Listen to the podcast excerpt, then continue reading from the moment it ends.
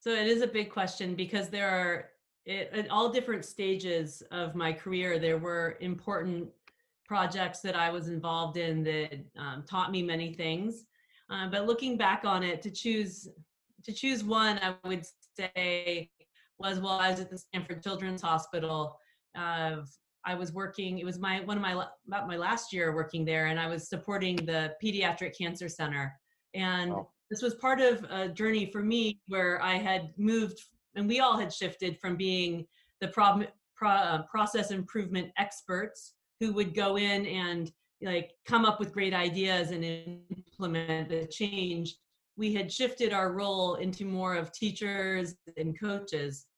And i was working with the cancer center over the course of a year and we really uh, made some impactful i helped support them to make some impactful changes that really had a dramatic um, impact on the these young children who had cancer and who were having to come back to the outpatient cancer treatment center um, you know multiple times a week. And it was very rewarding uh, from a human perspective.